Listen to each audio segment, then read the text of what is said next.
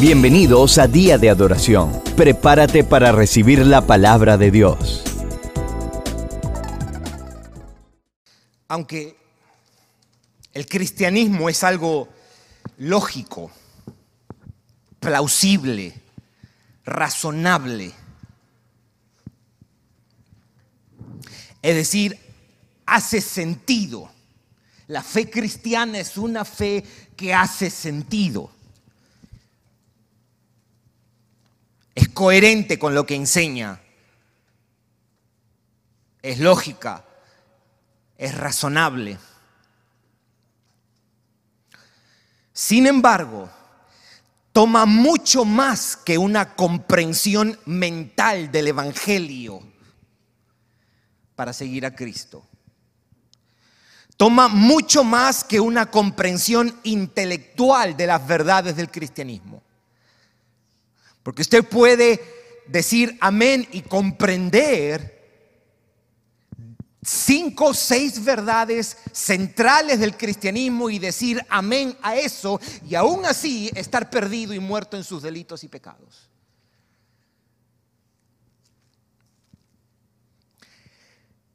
¿Qué es lo que tiene que pasar? El Espíritu Santo se encarga de eso. De hacer que la verdad intelectual se convierta en una verdad experimentada en el alma del pecador.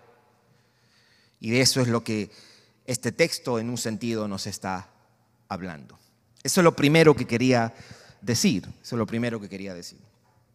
Acuérdense que la semana pasada habíamos dicho que en este pasaje, que es uno de los pasajes más extensos acerca de la persona y la obra del Espíritu Santo, junto con Romanos 8, por ejemplo, en este pasaje Jesús repite la promesa del Espíritu, eso habíamos dicho, porque lo ha dicho anteriormente en esta discusión, en este diálogo, en esta cena que está teniendo.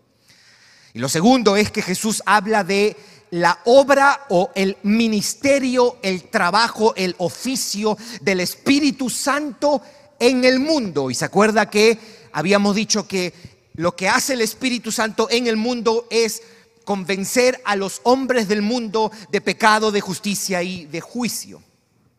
Ahora nos vamos a enfocar en el ministerio o el oficio, la labor que hace el Espíritu Santo en la iglesia en la iglesia. Y Juan 16 nos da abundante material para ese efecto, abundante información para ese efecto. Nosotros, y estaríamos bien en decir, o responder a la pregunta, ¿qué hace el Espíritu Santo de manera general en la iglesia con nosotros los cristianos? Y podemos decir, Él aplica la realidad de la redención a los cristianos, Él nos santifica eso es lo que hace el Espíritu Santo. Él nos santifica, es decir, nos hace cada día más como Jesucristo. Okay. Usted le pregunta al Espíritu Santo, ¿en qué trabajas tú? Así como alguna vez alguien le pregunta a usted, ¿qué, usted hace por, para vivir? Usted le pregunta al Espíritu Santo, el Espíritu Santo diría, yo santifico al pueblo de Dios. Yo hago a los cristianos cada día más como Jesucristo. Este texto nos explica cómo lo hace. por eso lo que vamos a mirar ahora es la obra del Espíritu Santo. Pero quería decir algo más, quería decir algo más. Una señal, dentro de varias cosas que pudiéramos decir, una señal de madurez en un cristiano es diagnosticar bien. Diagnosticar bien diagnosticar algo en particular. Cuando usted tiene problemas, por ejemplo, de ansiedad o problemas de depresión o problemas relacionales, ¿ok? Y usted deduce y usted dice, en realidad mi problema no es mi trabajo, no es mi falta de dinero, no es esta persona, no es mi familia, no es mi iglesia, no es el COVID, no es el mundo. Mi problema es que necesito aprender a confiar más en lo que tengo en Cristo y en lo que soy en Cristo Jesús. Si usted diagnostica así,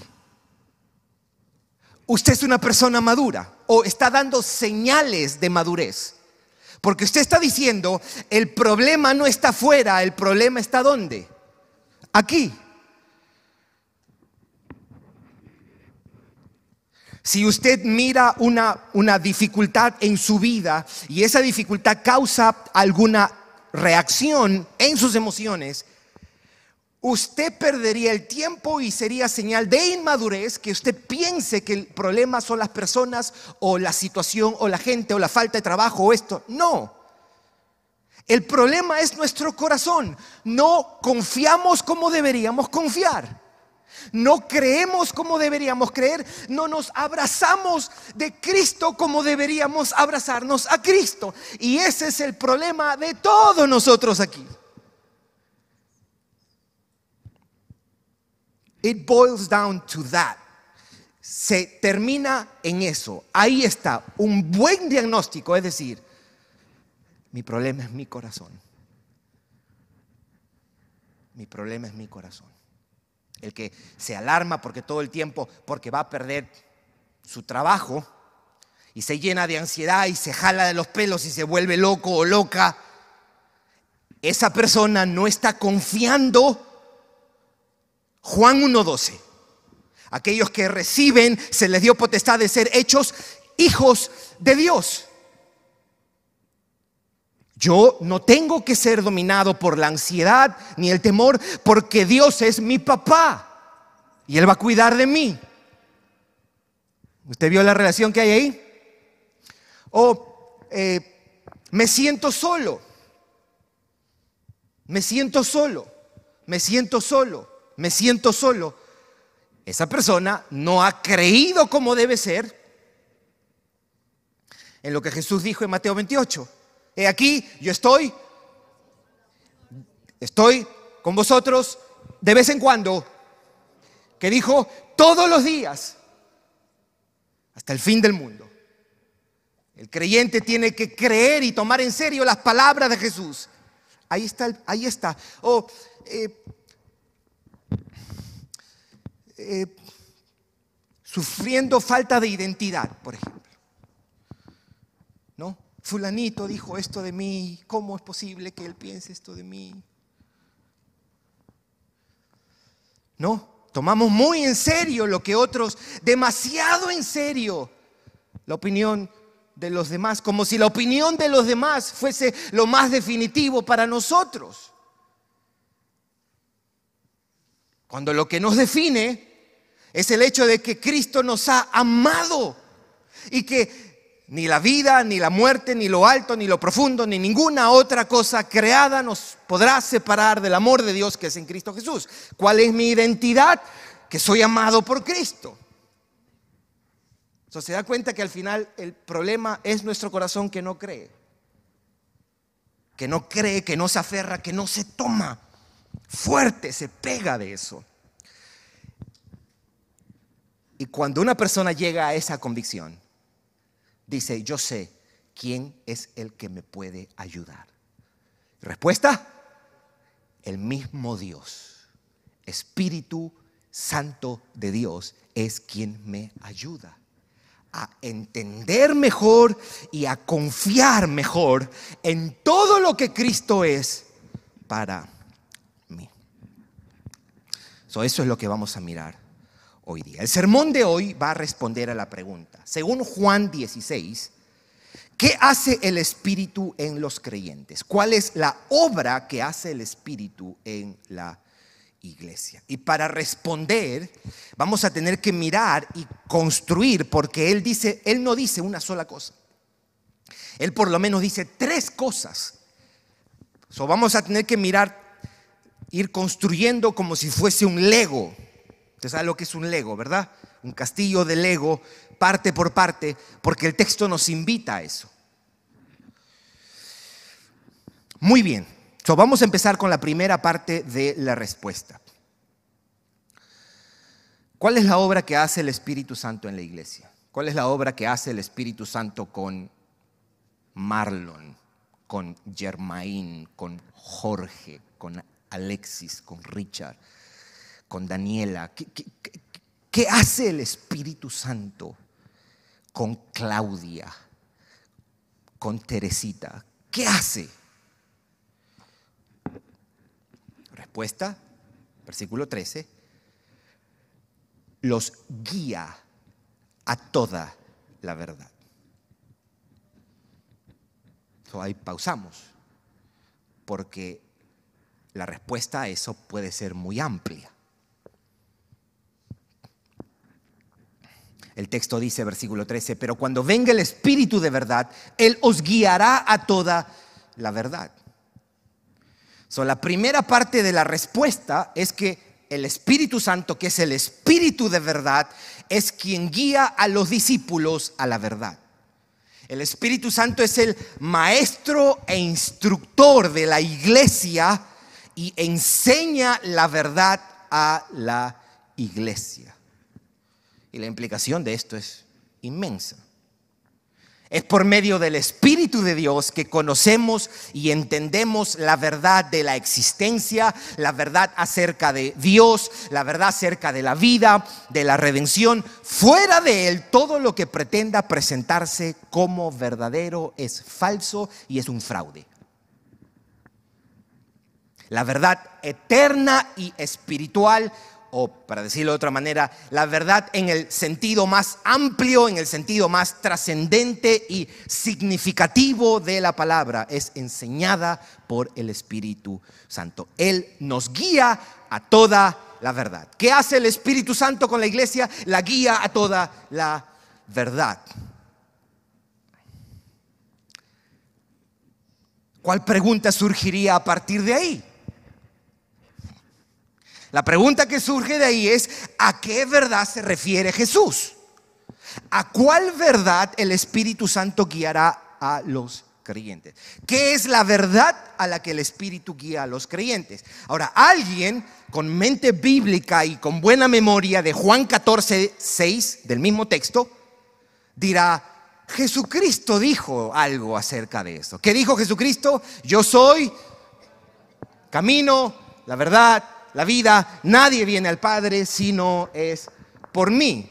Hasta ahí nosotros pudiéramos decir, el Espíritu nos guía hacia Cristo. Respuesta sería muy buena, excelente. Ahora, este texto nos dice más. Nos dice algo más. ¿A qué verdad se refiere?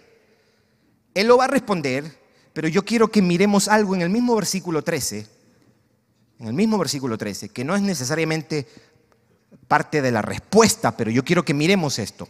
Porque no hablará, estamos en el versículo 13, ¿verdad? Porque no hablará por su propia cuenta, sino que hablará todo lo que oyere. Está hablando del Espíritu Santo. El Espíritu Santo hablará todo lo que ha oído. Una buena pregunta este pasaje es, ¿de quién ha oído?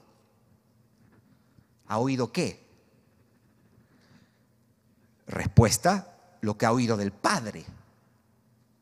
¿Y por qué digo esto? Porque si usted toma su Biblia y usted va a Juan 15, 15, ahí mismo, el capítulo anterior, note lo que Jesús dice y la similitud de las palabras de Jesús. Versículo 15, capítulo 15. Pero os he llamado amigos porque todas las cosas que oí de mi Padre, todas las cosas que oí de mi Padre, ¿usted vio? Todo lo que el Espíritu ha oído y ahora Jesús dice aquí, lo que oí de mi Padre, os lo he dado a conocer.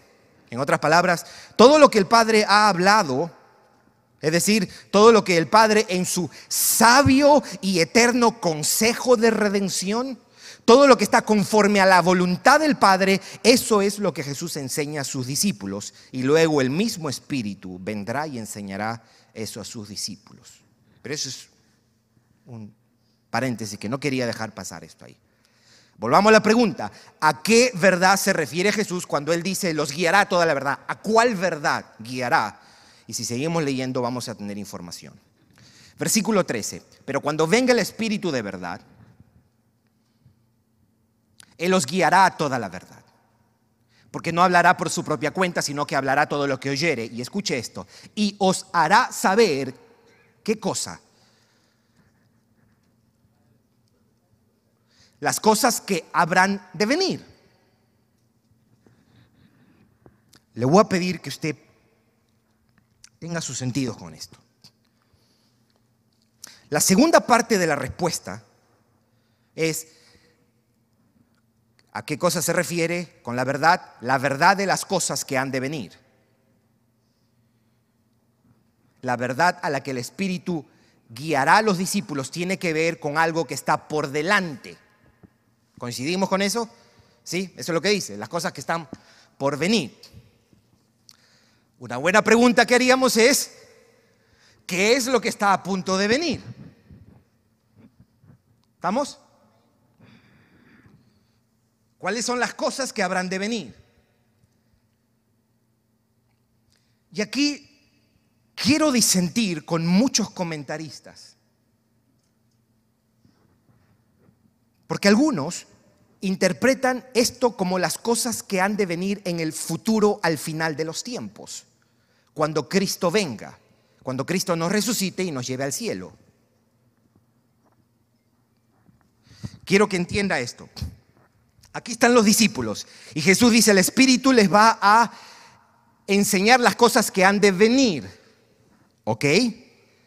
Algunos comentaristas entienden que eso es una referencia a lo que va a venir al final de los tiempos, cuando Cristo vuelva por su iglesia, nos resucite y nos lleve.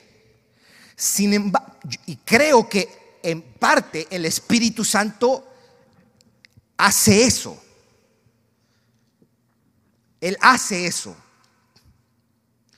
Pero antes de esas cosas futuras, hay otras cosas que están en el futuro inmediato de los discípulos, que todavía son cosas por venir. ¿Se entiende, mis hermanos? ¿Sí?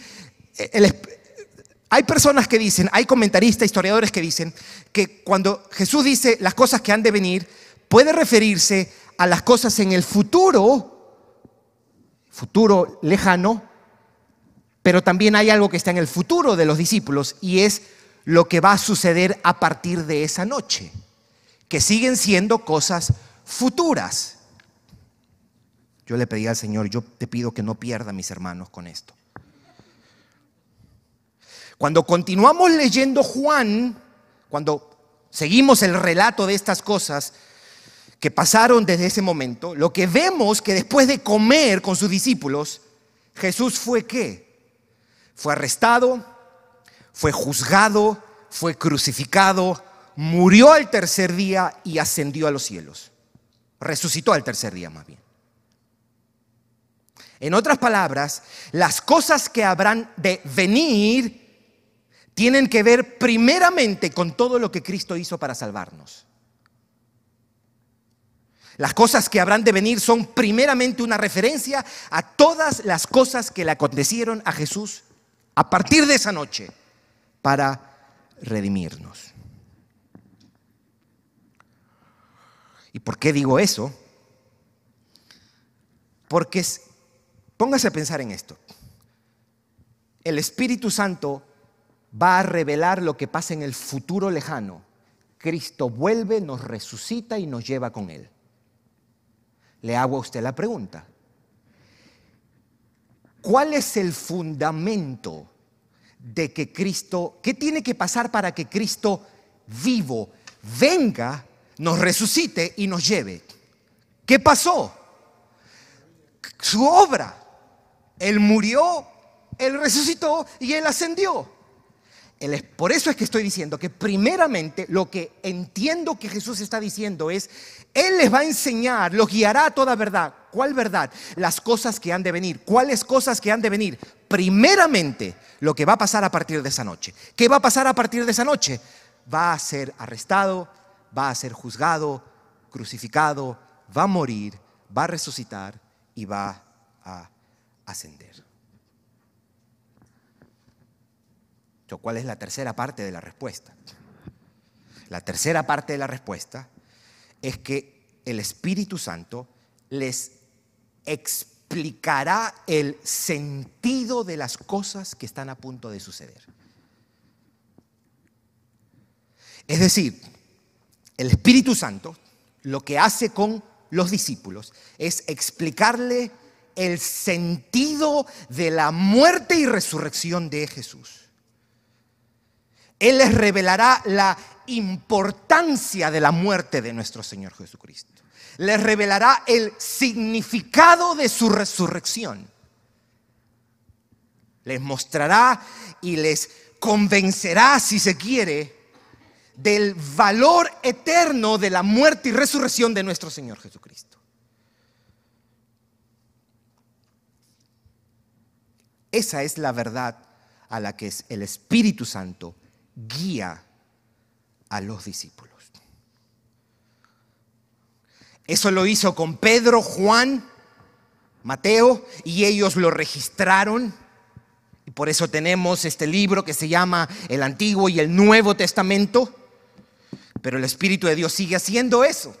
Hoy nos sigue mostrando el sentido, la trascendencia, el significado y el valor que tiene lo que Cristo ha hecho según nos cuentan estos evangelios.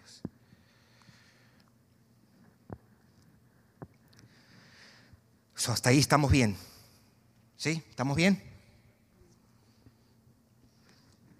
Ahora bien, este mostrar no solo es algo mental, no es algo teórico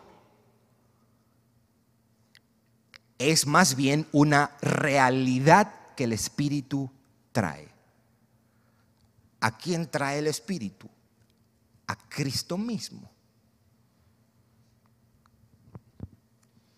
Lo que yo quiero tratar de ayudarnos a pensar es que el Espíritu Santo no es solo un maestro que enseña una clase, sino que Él trae esa clase y la trae aquí adentro la hace viva, real.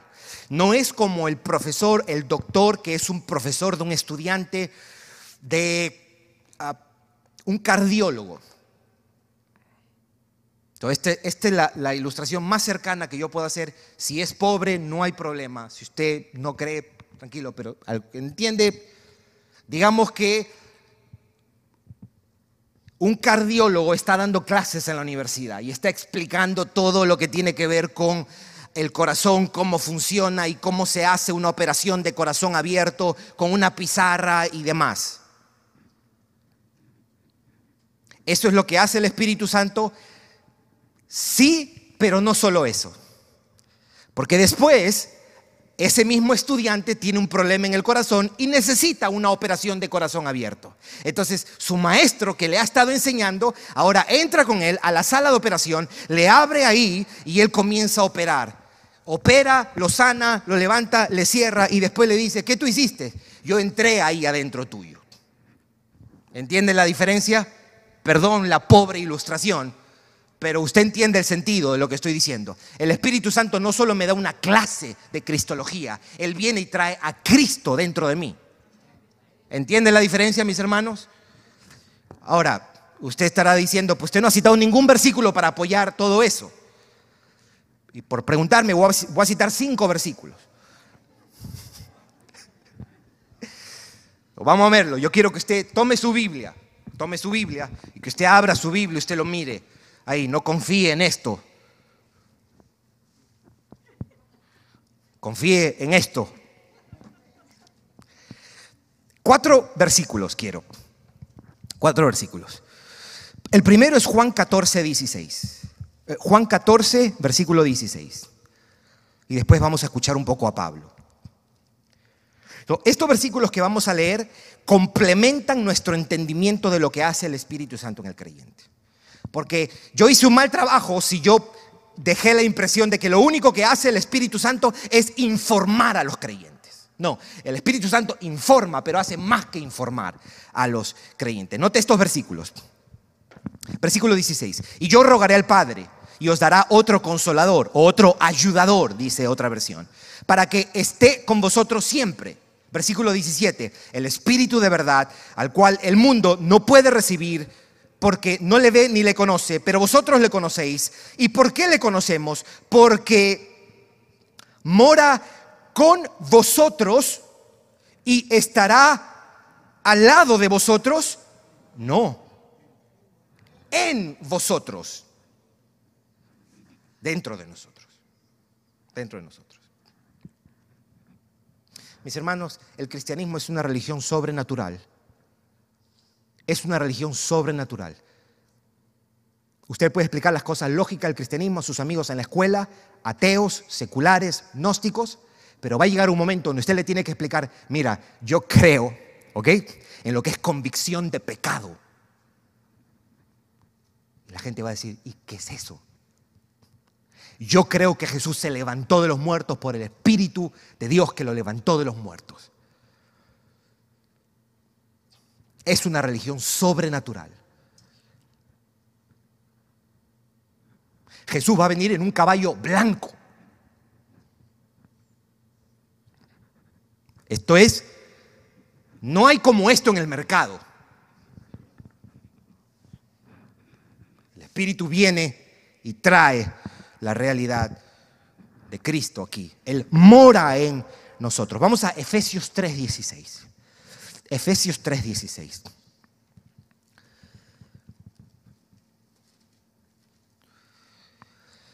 Dice, Pablo está orando y escuche lo que cómo ora Pablo, versículo 16. Esto es parte de la oración de Pablo. Para que os dé conforme a las riquezas de su gloria el ser fortalecidos con qué? Con poder dónde? En el hombre interior, ¿por medio de quién? Hmm. Aquí no hay que añadir nada. Y está claro eso. El Espíritu trae el poder aquí adentro. Vamos a Romanos 5, 5. Romanos 5, 5.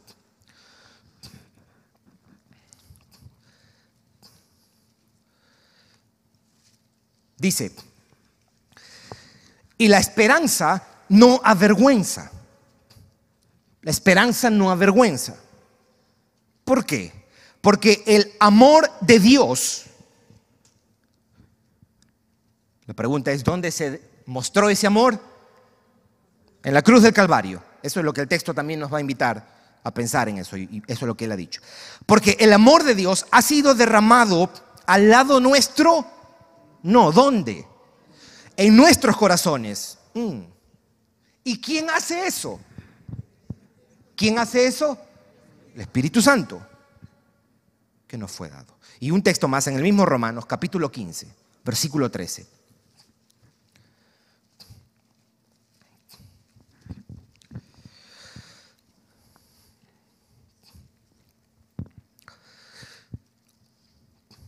Esto es una oración que yo le animo a hacer constantemente. Escuche lo que dice. Y el Dios de esperanza os llene. ¿De qué? Os llene. Esa palabra os llene supone dónde? ¿Fuera o dentro? Dentro. ¿De qué nos vas a llenar? Dios de esperanza, de gozo y paz en el creer. Esto es para el creyente. Esto es para el creyente. Esto es para el creyente. Esto no es para el inconverso. Usted no puede orar. Eh, fulanito es un ateo y está asustado. Señor, tráele paz. No puede experimentar paz. Lo que sí puede hacer es, usted le predica el Evangelio y usted le dice, te pido que encuentre paz, ¿dónde? En Cristo. Porque no va a haber otra manera. No hay paz para alguien que no está en Cristo. Y ese texto dice, llene de toda paz en el creer. ¿Ok? ¿Y quién hace eso? El texto dice, para que abundéis en esperanza. Este pasaje es precioso, mis hermanos. ¿Por el poder de quién? Del Espíritu Santo. ¿Ya usted vio? El Espíritu Santo no solo explica del poder de Cristo, sino que hace que experimentemos del poder de Cristo resucitado en nosotros. Él no solo explica el amor de Cristo, sino que hace que seamos tocados por ese amor. El Espíritu Santo no solo explica acerca de la paz de Cristo, sino también trae esa paz como una realidad que tranquiliza, aquieta y consuela el alma del pecador. Yo voy a plantear otra vez la pregunta antes de terminar. ¿qué hace el Espíritu Santo en los creyentes? ¿Cuál es la obra que hace el Espíritu Santo en la iglesia? Respuesta, el Espíritu Santo guía al creyente a toda la verdad acerca de Cristo y de lo que ha hecho para redimirnos y trae toda la realidad de Cristo a nuestro interior. Él trae entendimiento acerca de la persona y la obra de Cristo, la verdad, y trae al mismo Cristo al corazón. Por eso dice, toma de lo mío. El Espíritu Santo es quien nos ayuda a dos cosas, comprender y experimentar la realidad de Cristo y todo lo que Él es para nosotros. Es por eso mi amado hermano y hermana, ¿no te ha pasado que estás hablando de algo tan precioso y tu oyente, como que, y tú por dentro, oye, pero este hombre no la agarra?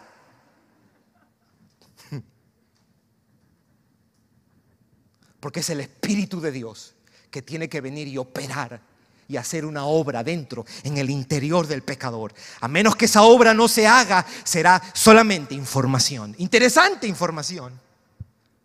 Te voy a invitar amigos aquí y voy a escuchar un sermón. Qué interesante.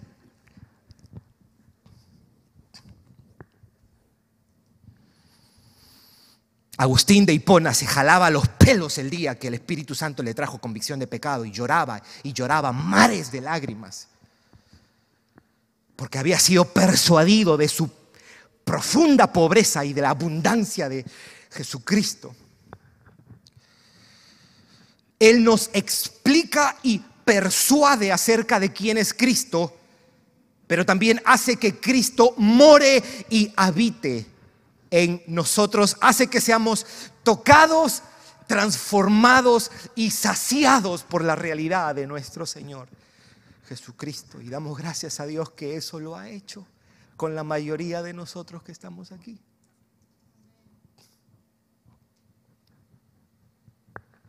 ¿Por qué usted ama a Jesucristo?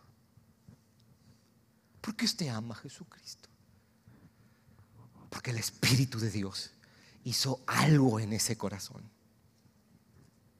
Trajo la verdad no solamente a un nivel teórico, sino que la hizo real en el alma del pecador. El Espíritu revela a Cristo, hace entender el valor de su muerte y resurrección, produce convicción de la realidad de Cristo.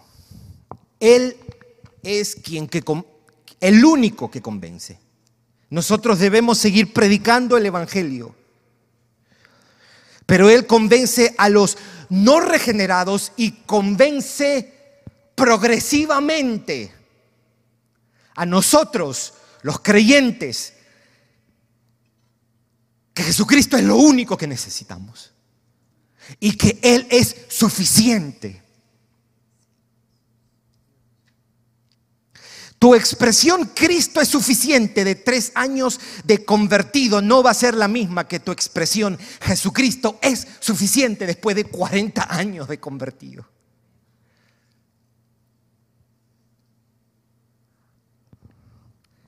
Y Él nos convence que Él es lo único que necesitamos. Y nos hace verlo de tal manera que somos impulsados a quererlo, a desearlo, a buscarlo. Él nos mueve a amarlo y hace que estemos seguros y confiados y gozosos en Él. Eso es lo que hace el Espíritu Santo. Eso es lo que hace el Espíritu de Dios.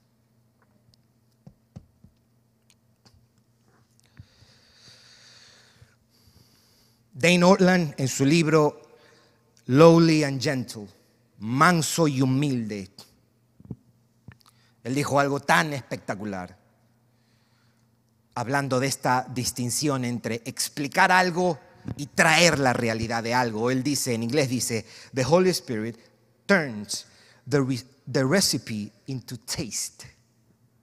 Hablando de Cristo. He turns the recipe of Christ into taste of Christ. El Espíritu Santo convierte la receta en gusto.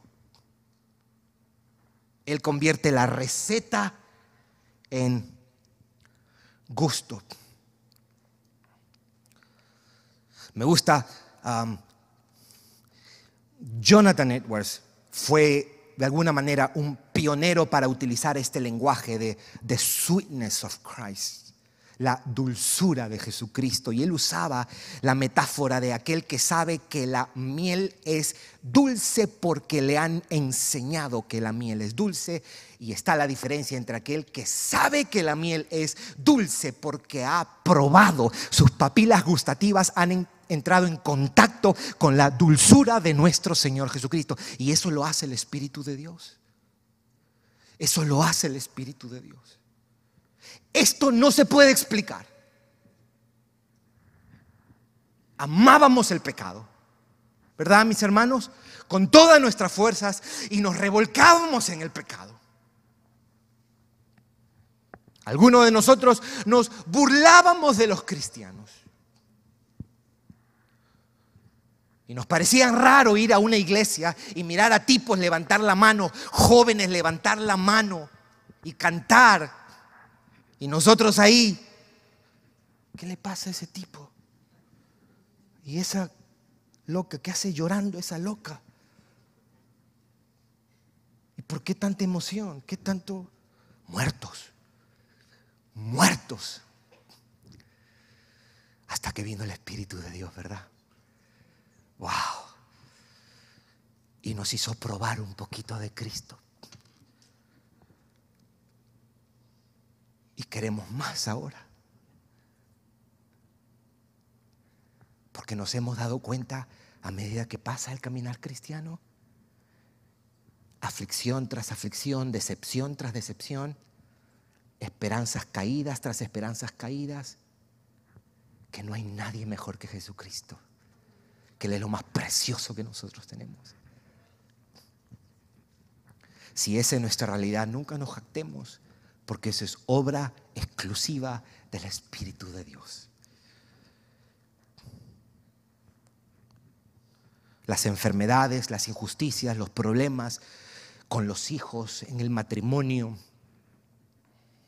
son todas cosas serias nos afectan, nos llenamos de ansiedades, de frustración, de desánimo, de ira, somos tocados por el temor, somos tocados por la impotencia, somos tocados por el enojo y el, desaliento. Y batallamos en este mundo.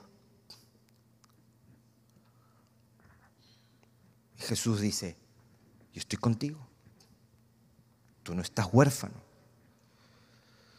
yo te enviaré mi espíritu y Él va a ser ayuda a nosotros. Nosotros podemos y debemos orar. Enséñame, Espíritu de Dios. Ayúdame a ver la suficiencia de mi Salvador. Guíame a la verdad, porque aparentemente estoy siendo guiado por verdades temporales, verdades contingentes y secundarias. Necesito la verdad trascendente, aquella que no va a cambiar. Y es el Cristo, el Dios que se hizo hombre, viviendo una vida perfecta, muriendo en la cruz del Calvario, levantándose al tercer día, ascendiendo a los cielos para traer salvación y vida eterna a todos los que confiamos en Él. Mis hermanos, nuestra vida se va a acabar pronto y vamos a estar con Cristo en gloria. Y ese día lo vamos a ver cara a cara.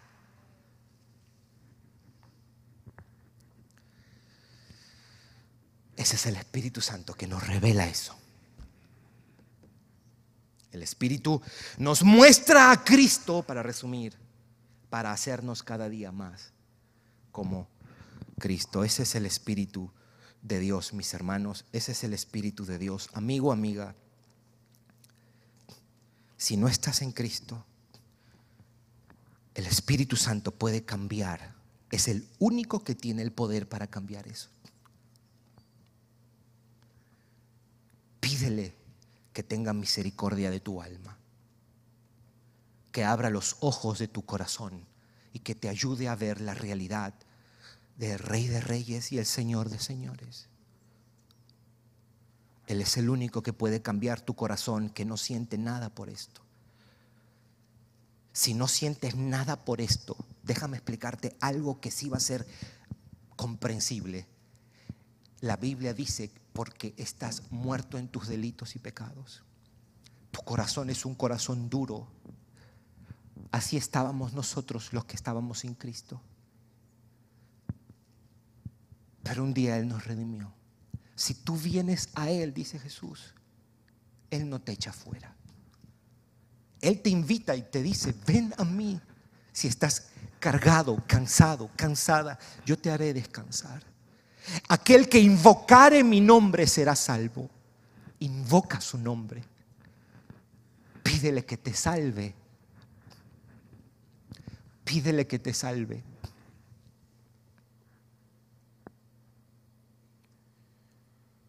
Cuando Kyle Rittenhouse el muchachito que fue declarado inocente de los cinco cargos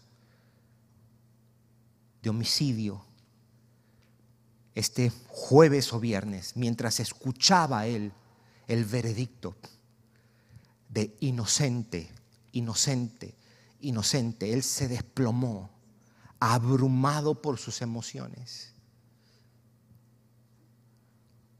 porque fue librado de 40, 50 años solamente de martirio, de cárcel. Habrán muchos que un día se van a perder por la eternidad porque resistieron a Jesús de Nazaret, porque resistieron la voz del Espíritu de Dios porque cerraron sus corazones y sus mentes, porque se rebelaron ante la evidencia. Confía en Cristo y arrepiéntete de tus pecados. Eso es lo que el Espíritu Santo te ha venido diciendo. Tú sabes que estás mal. Tú sabes que tú necesitas redención. Que el Señor tenga misericordia de tu alma. Gracias por escucharnos. Para recibir esta y otras enseñanzas, visita diadeadoración.org. Hasta la próxima.